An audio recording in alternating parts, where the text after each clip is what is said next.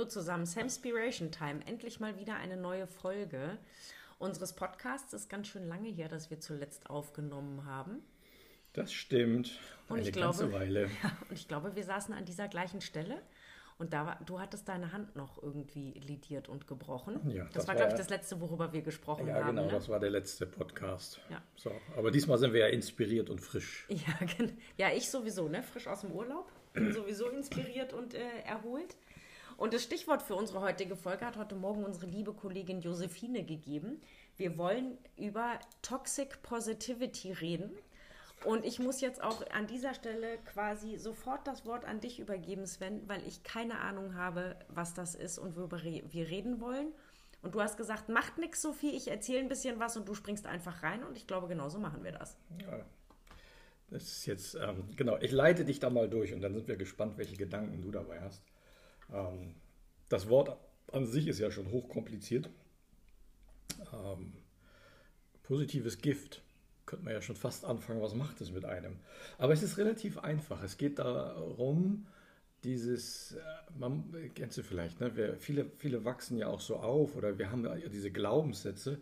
Du musst nur an irgendwas fest genug glauben, dann tritt es auch ein. Und du musst auch nur äh, immer positiv bleiben, damit dann sozusagen die Wahrnehmung auch immer positiv ist. Und ähm, wir, wir, lösen es nachher so ein bisschen auf, was vielleicht so der richtige Weg ist. Aber so ein schönes, schönes, schönes Beispiel ist das, wenn du dir vorstellst, du sitzt äh, morgens in Hamburg auf dem Flughafen und es sind minus 20 Grad und ähm, das Boarding beginnt. Und du siehst so, während du in das Flugzeug einsteigst, wie links und rechts die Flugzeuge stehen und dann alle mit diesem Glykol am frühen Morgen auf den Tragflächen besprüht werden damit sie beim Start entsprechend logischerweise ähm, nicht von den Eismassen überrannt werden und nicht starten können. Gut, du steigst jetzt also in dieses Flugzeug, du setzt dich auf deinen Platz und alle sitzen beieinander und das Flugzeug wird dann von der Rampe geschoben und ähm, der Pilot sagt dann, ja, unserer Fluggesellschaft ist heute Morgen das Geld ausgegangen, um Glykol einzukaufen. Das heißt, wir können die Tragflächen nicht besprühen. Aber da Sie ja alle das äh, Momentum kennen, man muss nur positiv denken und positiv glauben, machen wir das jetzt folgendermaßen heute Morgen. Wir fassen uns alle an den Händen im Flugzeug und berühren uns alle und denken alle ganz doll positiv, dass der Start gleich wirklich, wirklich gut ausgehen wird. Weil, wenn wir positive Gedanken haben, dann geschieht das nächste Ereignis auch auf positive Art und Weise. Ich dein Gesicht. genau. Also tatsächlich müsste man ja jetzt konsequenterweise sagen, du musst nur fest genug dran glauben, dann wird das auch so passieren. Ja? Ähm, und nichtsdestotrotz würdest du ja wahrscheinlich. Ich steige aus. Ja, so. Also und wahrscheinlich wird die Mehrheit aussteigen. Jetzt gibt es ja dann die Menschen, die sagen, ja, siehst du, also dann glauben wir nur nicht fest genug. Oder aber, ähm, das ist ja jetzt auch an in eine Haaren herbeigezogene Situation, sowas kann ja gar nicht passieren. Es geht ja um was ganz anderes, aber letztendlich ist es das, ähm, was es aussagt, dieser, dieser Glaubenssatz, du musst einfach nur immer positiv fühlen, du musst nur alle Dinge immer positiv wahrnehmen, dann geschieht dein Leben grundsätzlich positiv. Und mit dem Beispiel kannst du, glaube ich, ganz gut fühlen, wow, es hat nicht immer nur was damit zu tun, dass ich positiv fühle oder meine, meine, meine Umwelt um mich herum positiv wahrnehme, sondern das hat viel, viel mehr in, wie sagt man das, in der Tiefe, in der Bandbreite unserer Wahrnehmung.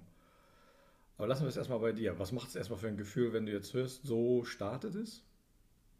Wahrscheinlich hast du jetzt ganz viele Menschen im Kopf, die so, du musst nur positiv sein. Also ich finde, den, ich finde diesen Grundsatz, äh, positiv auf Dinge zu schauen, ähm, den finde ich, find ich grundsätzlich mal richtig, weil ich, glaub, weil ich glaube, nein, ich glaube nicht nur, ich weiß, dass ich jemand bin, der durchaus erstmal von der Grundeinstellung her auf positiv auf die Dinge schaut. Ich glaube, was es nur nicht sein darf, ist negative Gefühle oder, oder schwierige Gefühle. Ich will noch nicht, gar nicht, will gar nicht in dieser Wertung sein, aber schwierige Gefühle wie was weiß ich, Trauer, Wut, Angst vor allen Dingen, ähm, dürfen trotzdem sein und die kriege ich nicht glatt gebügelt, indem ich immer sage, nee, ach nee, komm, ich denke jetzt mal positiv. Viel spannender finde ich positives Denken im Hinblick auf wahrzunehmen, was ist, also was nehme ich jetzt gerade wahr, was ist in mir, wie, wie reagiere ich erstmal auf eine bestimmte Situation, das sein zu lassen und dann aber immer zu versuchen oder da, wo es Sinn macht oder möglich ist, zu versuchen, finde, kann ich einen positiven Aspekt darin finden. Mhm.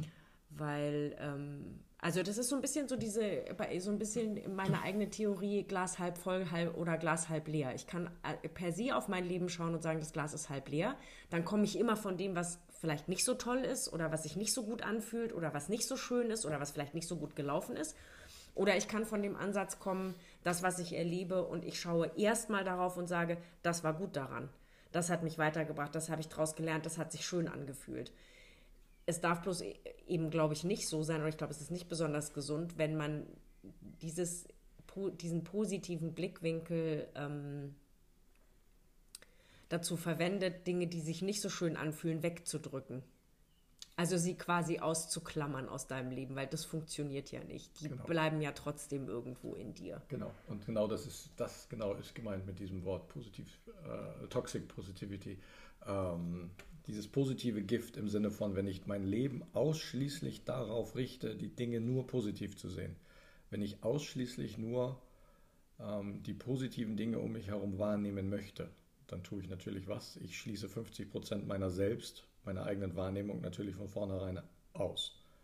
Also das heißt, die Wahrnehmung von mir selbst ist dann einfach reduziert, so oder so. Die Umgekehrt ist das aber doch auch so, oder? Wenn ich nur wenn ich, aufs Negative schaue.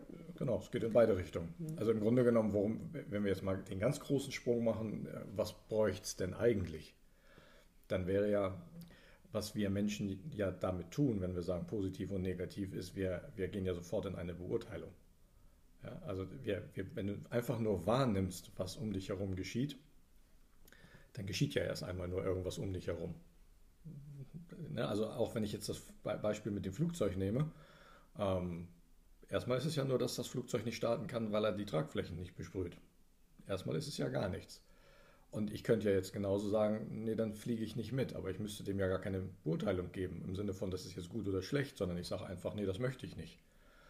Ähm, da würde ich einfach zu dem stehen, was in mir gerade passiert. Also worum es geht, ist im Grunde genommen alle Gefühle, die in mir geschehen, in einer Situation, sie einfach anzunehmen und sein zu lassen, wie sie sind. Das ist eigentlich die Herausforderung. Alle sein lassen, wie sie sind. Schön, danke schön, dass du gesagt hast, das ist die Herausforderung, weil das klingt ja so furchtbar einfach. Das ist aber ja nicht immer einfach. Nein, um Gottes Willen. Wenn es denn einfach wäre, ähm, dann wäre ja in Anführungsstrichen, wahrscheinlich würde das Leben auf dieser Welt eine, ein anderes sein. Es ist wahrscheinlich eine der größten Herausforderungen, die wir Menschen überhaupt haben, mit unseren eigenen Gefühlen wahr, die wahrzunehmen umzugehen. und klarzukommen, aber umzugehen, genau. Weil, warum? Ähm, wir alle haben ja Gefühle und wir alle nehmen etwas wahr und wir alle haben ähm, die Fähigkeit, diese Gefühle dann zu beurteilen. Und das Spannende ist, jeder tut es ja anders. Also der eine empfindet etwas, was gerade geschieht, als fürchterlich angenehm. Der nächste nimmt es gar nicht wahr. Das fließt einfach durch an ihm vorbei. Der nächste reagiert ganz heftig und wird wütend. Einer, einem macht es Angst. Also die, die Bandbreite an, an Gefühlen in einer Situation ist wahrscheinlich genauso vielfältig, wie wir Menschen vielfältig sind. Ähm, wir, wir, wir haben halt oftmals so diesen Blick, wenn ich dieses Gefühl jetzt gerade habe, dann haben das alle anderen auch.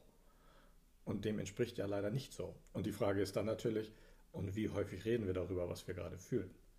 Wir reden in der Regel darüber, ähm, was wir sehen oder was wir, was wir, was wir fühlen. Oder, also nicht fühlen im Sinne von fühlen, sondern fühlen von Tasten oder schmecken, also mit was naja, wir mit unseren das, Sinnen. Wir denken vor allen Dingen, ne? Genau, und dann, dann dieses Ergebnis führen wir dann in unseren, in unseren Kopf und der fällt dann eine Entscheidung, ob das gut oder ob das schlecht ist. Und so sind wir ja auch erzogen, ne? von, von klein auf. Es wird immer gesagt, das ist gut und das ist schlecht. Also wenn du das tust, ist das gut und wenn du das tust, ist das schlecht fast immer haben wir eine Wenn-Dann-Beziehung in unserem, in unserem Denken drin. Wenn ich das tue, dann passiert das. Ich glaube, es geht sogar noch einen Schritt weiter. Ich glaube, dass viele, viele Reaktionen auf Situationen überhaupt gar nichts mit, also äh, die, die Reaktion an sich relativ wenig mit dem Gefühl zu tun hat, zumindest in dem, wie wir es äußern, sondern wir haben gelernt, wie, wie wir in bestimmten Situationen reagieren sollten oder sollen oder zu reagieren haben oder wie auch immer. Mhm. Stimmt. Und diese Reaktion, die können wir alle wunderbar abrufen. Manchmal passt sie mit den Gefühlen zusammen, manchmal auch nicht. Ich würde das jetzt auch noch nicht mal pauschal verurteilen, ne? weil wir ja natürlich schon als, als Menschen, die gerade die wir, weil wir so unterschiedlich sind und jeder seine eigene Wahrnehmung hat, äh, wir natürlich in unserer Gesellschaft macht es schon Sinn, im Austausch zu bleiben und bestimmte Umgangsformen, sage ich mal, äh, zu vereinbaren. Das Ding ist nur, dass diese, äh, also da, sind wir ja wieder bei unserem, bei einem unserer äh, zentralen Lieblingsthemen, ist, äh, sich's bewusst zu machen. Ne? Also zu sagen, ich,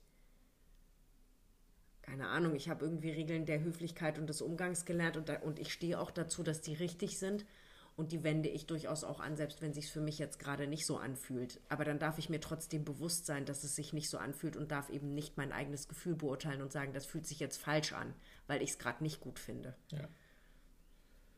Und, aber der entscheidende Punkt, auf den ich nochmal zurückkommen möchte, ist, dass halt ähm, irgendwie, irgendwie passiert ja gerade so an ganz vielen Stellen, so mit den Menschen, mit denen wir zu tun haben, schon irgendetwas. Also es passiert ja gerade, die Wahrnehmung zumindest in den Gesprächen oder in den, in den Workshops oder in den Diskussionen, die wir haben, die verändern sich ja.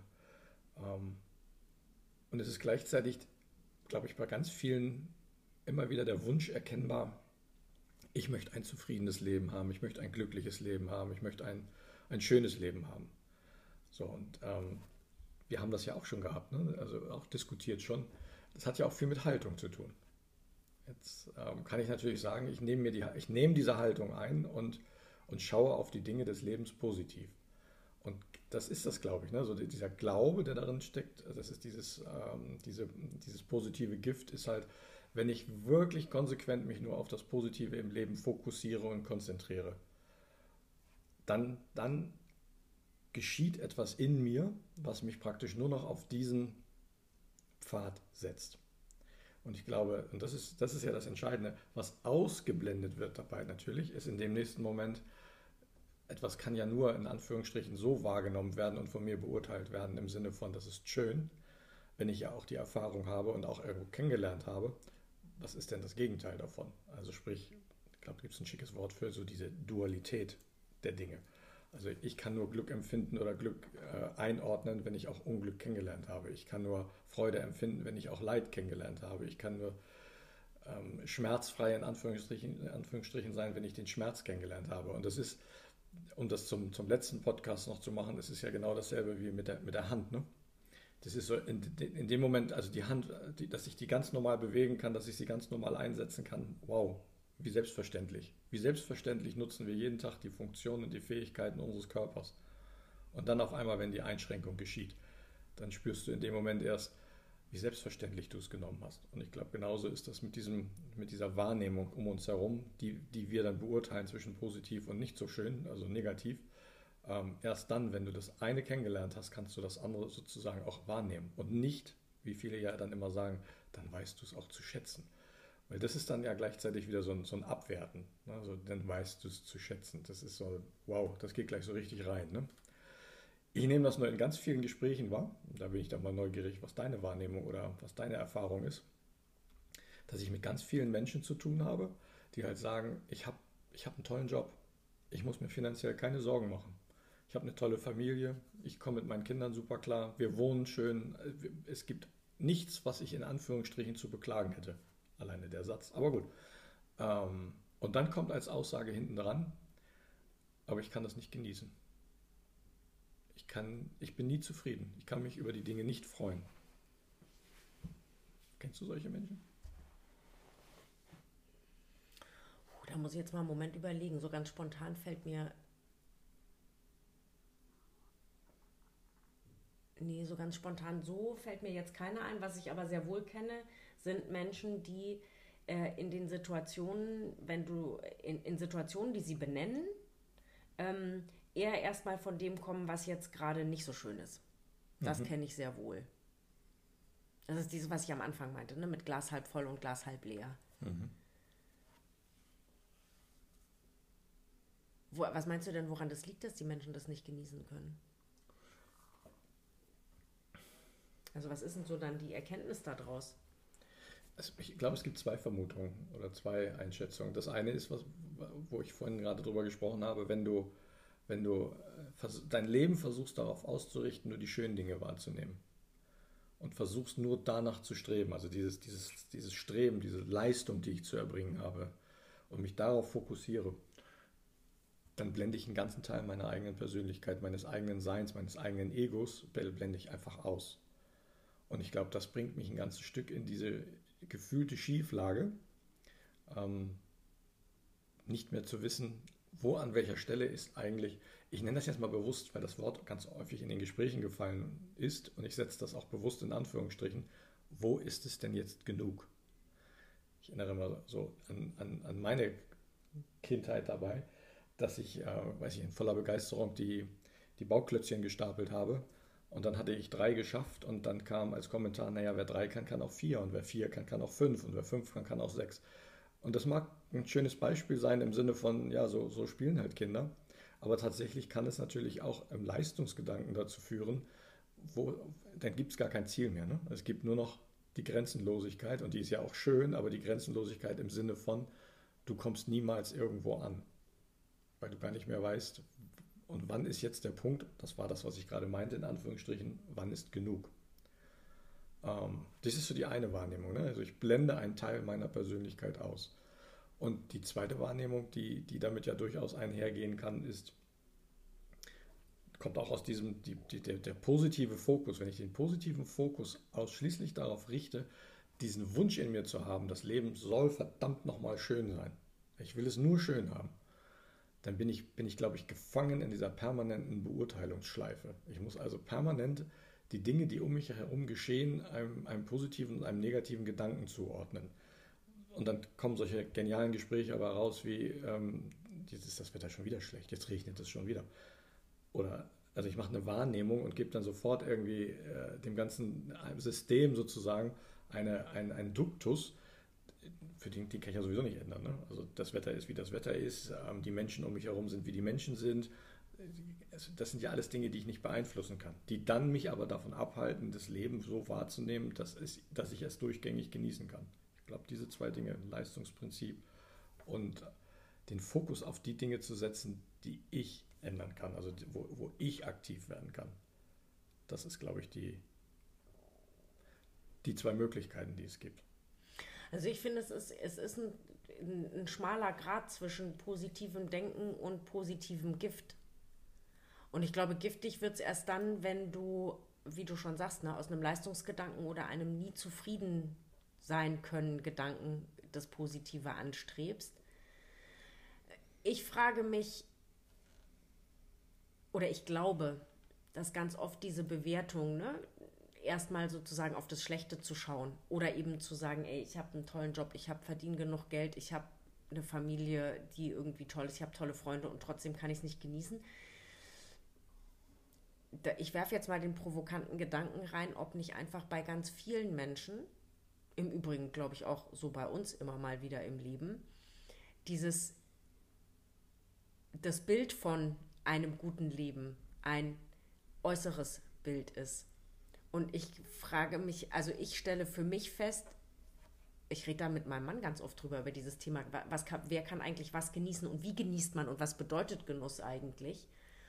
Und es ist eben die Feststellung, dass, dass es in, der, in dem in der Wahrnehmung, was ist Genuss für mich und was kann ich jetzt genießen und was kann ich nicht genießen, ähm, kommt es immer erstmal wieder auf die Wahrnehmung meiner selbst an und nicht auf die Geschichte, die da draußen sozusagen stattfindet. Dass jemand sagt, wenn du in dem Stadtteil wohnst und diese Hausgröße hast und zwei schöne, gesunde Kinder hast, dann ist doch alles gut. Also, ne, wo ist eigentlich diese Grenze zwischen der, der äußeren Wertewelt, also was, was definieren wir gemeinhin als positiv und meiner inneren Welt, was definiere ich oder was fühlt sich für, was definiere ich für mich eigentlich als positiv? Und dann wäre, ich glaube, wenn, also keine Ahnung, ob es wirklich so wäre, wir reden ja jetzt so ein bisschen hypothetisch, aber wenn mir jemand gegenüber säße, wie du das eben beschrieben hast, ne, und sagt, ich habe eine tolle Familie, ich habe einen tollen Job, ich verdiene genug Geld und trotzdem kann ich es nicht genießen, wäre immer meine, wäre, glaube ich, meine erste Frage, die beschreib mal, was daran toll ist. Also was genau ist denn toll? Was ist das, was du in deinem Leben wirklich schätzt und was wirklich toll ist? Und dann wäre ich mal gespannt, ob, ob sich nicht dadurch schon irgendwie so, ein, so eine Kluft irgendwie aufgibt. Also wie oft machen wir uns eigentlich jeden Tag oder ach, jeden zweiten Tag oder in unserem Leben, wie oft halten wir an und machen uns bewusst, wirklich bewusst, ob das, was wir tun, sich für uns gut anfühlt oder eben nicht so gut anfühlt und halten aber eben auch, wie du schon sagst, an für, für das, was sich nicht so gut anfühlt und lassen das erstmal sein.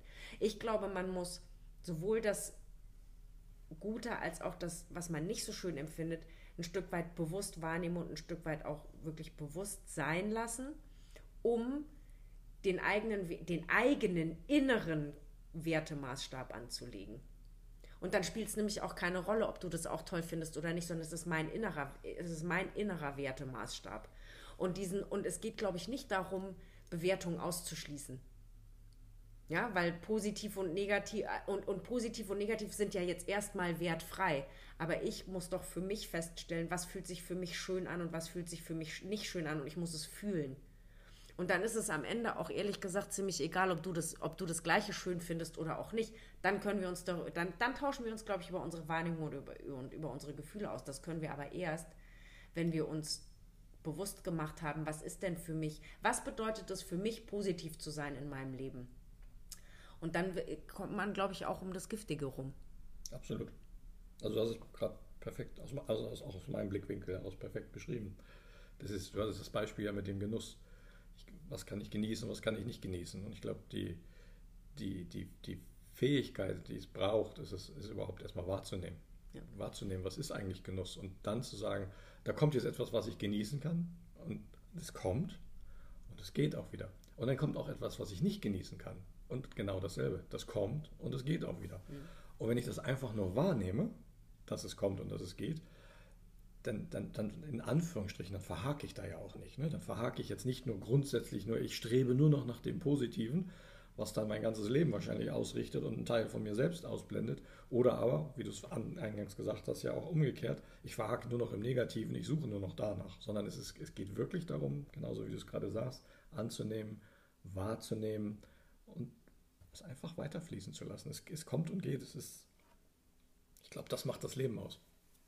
Ja, und äh, jetzt noch nicht mal so sehr philosophisches kommt und es geht, ne? sondern wenn du, wenn Dinge passieren, Schicksalsschläge passieren, dann darf das und muss ganz unbedingt ähm, auch als, als solches gefühlt werden. Dann ja. gehört Wut dazu, dann gehört Trauer dazu, dann gehört Hilflosigkeit dazu, dann gehört ähm, Kopf in den Sand stecken wollen dazu, dann gehört dazu, irgendwie davor, davonlaufen zu wollen und so weiter und so fort. Und ich glaube, wenn ich, also mir geht es so, wenn ich das an mich ranlasse, was zugegebenermaßen manchmal leichter fällt und manchmal nicht so leicht fällt. Ja. Aber wenn ich das irgendwie an mich ranlasse, dann kann auch meine grundsätzlich positive Lebenseinstellung irgendwann dahin kommen, auch daran einen positiven Aspekt zu erkennen. Und nicht, weil ich dem das aufdrücke und sage, oh Gott, oh Gott, ich darf das jetzt nicht fühlen und jetzt muss alles wieder schön werden, sondern das ergibt sich irgendwann von selber. Aber da sind auch. Also ich, keine Ahnung, ich habe irgendwie das Beispiel als ähm, als vor zweieinhalb Jahren ist es jetzt schon hier ähm, Andreas gestorben ist, der ja irgendwie in den letzten Wochen seines Lebens konntest du mit ihm nicht mehr reden. Und trotzdem saß ich an seinem Bett und habe seine Hand gehalten und, und habe Zwiesprache mit ihm gehalten. Und es war plötzlich auf einem ganz anderen Level. Und ich weiß, ich weiß es wie heute, ich war wahnsinnig traurig darüber, dass dieser wunderschöne Mensch jetzt gehen muss. Und gleichzeitig habe ich das wahnsinnig genossen, bei ihm am Bett zu sitzen und habe es wirklich als schön und als positiv empfunden, dass wir auf dieser ganz anderen Ebene nochmal irgendwie Zwiesprache gehalten haben. Ja. Und, ich, und das konnte ich aber nur empfinden und erleben, weil ich das, weil ich die Traurigkeit auch gesehen habe und den Schmerz darüber und die, und die Frustration darüber, dem zuschauen zu müssen, wie er immer weniger wird. Und es sind beide Seiten einer Medaille und die machen es ganz. Und dann, und deswegen kann ich jetzt im, im Nachhinein, so traurig ich heute immer noch darüber bin, dass er nicht mehr ist. Aber ich kann diesen letzten Momenten, die ich mit ihm hatte, denen kann ich das Schöne und Positive, kann ich da drin wahrnehmen. Ja, das ist schön, das ist auch ein schönes Bild. Ja. Und, und ich merke gerade ganz kurz, wo ich das sage, merke ich gerade, wie sehr ich dann doch auch in Stereotypen verhaftet bin weil ich natürlich eigentlich gelernt habe, hä, du kannst doch nicht sagen, dass das schön ist, wenn jemand stirbt. Nein, das ist nicht schön, dass er gestorben ist. Also, weißt du, das ist so diese äußere gesellschaftliche, dieser gesellschaftliche Konsens. Nein, das ist ganz schlimm. Also war ganz traurig, dass er gestorben ist. Aber in dem Moment, ihm im Sterben zu begleiten, gab es schöne Momente. Ja. Und ich konnte das mit ihm zusammen genießen und ich bin dankbar dafür, dass ich das, dass ich diese Momente hatte. Die halte ich ganz nah in meinem Herzen. Ja. Und ich glaube, da ist auch das Bild, was dahinter ist, ist ja auch noch viel größer, ne? weil was hast du gemacht, als du da saßt? Du hast, hast letztendlich einen Raum für, für Wahrnehmung geschaffen, für, für, für wahrhaftige Kommunikation, die dann ja auch vielleicht nur über den Körper geht und gar nicht mal sich verbalisiert. Und ich glaube, das ist so diese, die wichtigste Fähigkeit, die, die, die dabei dann äh, zutage tritt, ist, weil du es gerade so vorhin gesagt hast, und dann darf die Wut sein und dann darf die Trauer sein. Ganz häufig haben wir, gerade wir Erwachsenen, das ja miteinander, was wir normalerweise ja mit Kindern haben, ne? wenn das Kind dann schreit oder weint oder und dann sagst du ja, sagt man, sagen die Leute ja sogar auch, brauchst du nur ablenken. Also guck mal, da ist auch was Schönes oder so, ne? Und, aber wir tun das als Erwachsene auch immer noch. Ne? Also wir versuchen Erwachsenen, uns selbst, uns Erwachsene abzulenken von den Gefühlen, die tatsächlich in uns laufen. Und das ist, ich glaube, das ist so viel mehr und so viel wichtig, dass wenn jemand in Trauer ist, wenn du den, den Raum öffnest, ja, dann, dann, dann lass den Raum doch da einfach. Das, was dann kommt, es darf einfach sein und es darf einfach geschehen. Und mehr braucht es dann gar nicht. Das ist, ich glaube, das ist diese, diese, das ist am Ende die, diese wichtigste Fähigkeit, auszuhalten und was anzunehmen, was ist. Das ist eigentlich das alles Entscheidende. Ich weiß ja nicht, ob ich dich jetzt heute damit überfallen darf. Ich meine, du jetzt so aus dem Urlaub heraus und weißt du, so richtig mega gechillt zum Ende des Podcasts, den ich heute unfassbar schön fand.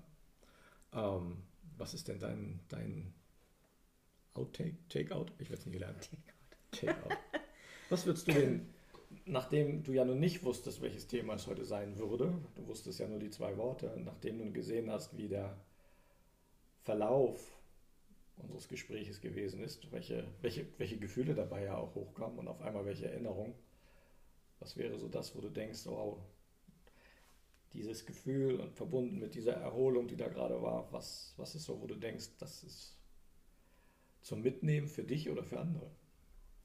Ich glaube, der Takeout, ähm, das ist, passt jetzt zwar nicht, also nicht, in, nicht vordergründig passt das nicht zum Thema, aber hintergründig dann doch, ist ähm, ein bisschen sozusagen aus meinem Urlaub.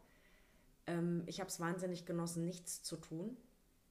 Und gleichzeitig habe ich festgestellt, wie schwer das ist, nichts zu tun.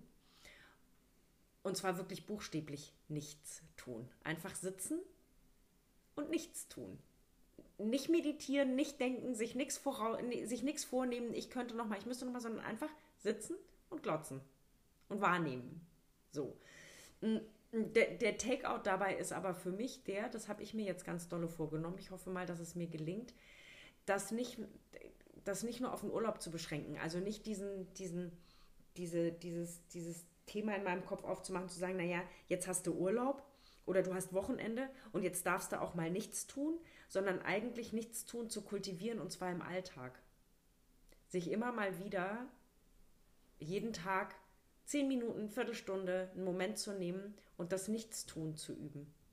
Anhalten. Ja. Und jetzt hat es dann doch wieder einen Bezug zu unserem Podcast heute weil das Anhalten und Nichtstun den Raum schafft, sich selber und das, was um einen rum ist, einfach nur wahrzunehmen, die eigenen Gefühle sein zu lassen. Das ist ein schöner Gedanke. Da fällt mir immer ein Wort zu ein, das will ich nochmal reinwerfen, mal gucken, ob das dann mit dir übereinstimmt oder ob du was anderes meinst, ist ähm, nutzlos sein. Ja, ja, passt perfekt. Nichts tun und nutzlos sein. Einfach nichts tun. Ist natürlich in einer Welt, in der wir uns bewegen, wo es um Leistung geht, wo es um Geld verdienen oder Geld verdienen müssen geht, einfach nur nutzlos sein, ähm, ist eine Herausforderung. Ja, ja, nutzlos, aber vor, also nutzlos und noch darüber hinaus eben nichts zu tun. Ne? Also es gibt ja, wie, wie oft sagt man, ach, auf dieses Leistungsthema, ne, ich muss jetzt mal gerade irgendwie gar nichts, sondern ich habe jetzt Lust zu meditieren und ich habe jetzt Lust, in meinem Garten zu buddeln oder ich habe jetzt Lust, ein Bild zu malen. Mhm. Hat alles seine Daseinsberechtigung und ist alles wunderschön. Aber wirklich zu üben, nichts zu tun. Und mich würde wirklich interessieren, ich hoffe sehr, dass der ein oder andere, der uns heute hört, wirklich mal den Mut hat, es zu kommentieren, uns zu schreiben. Es würde mich wirklich interessieren, ob und wie ihr, die ihr uns zuhört, ähm, das könnt, das Nichtstun. Ich finde es wahnsinnig schwer und es gelingt auch nicht immer gleichermaßen, aber ich habe es mir fest vorgenommen und äh, das ist mein Takeout für euch heute. Perfekt. Also dein Takeout ist im Grunde genommen Lust zur Nutzlosigkeit. Genau. Sehr schön. Also, dann Und in deiner? dem Sinne. Ja, und deiner? Na, ja, ich, ich übe mich in der, in, der, in, der, in der Nutzlosigkeit. Okay, alles klar. Dann bleibt heute bei meinem Takeout. In Stille nutzlos sein, das ist perfekt. Sehr schön. Okay, sind wir am Ende. Vielen lieben Dank. Hat Spaß gemacht. Und dann freuen wir uns auf die vielen Kommentare, auf die Anmerkungen, Anregungen oder wo wir dann auch immer demnächst wieder längs gehen werden. Und so sieht's aus. Bis In zum nächsten Sinne. Mal. Ciao, ciao. Ciao, ciao.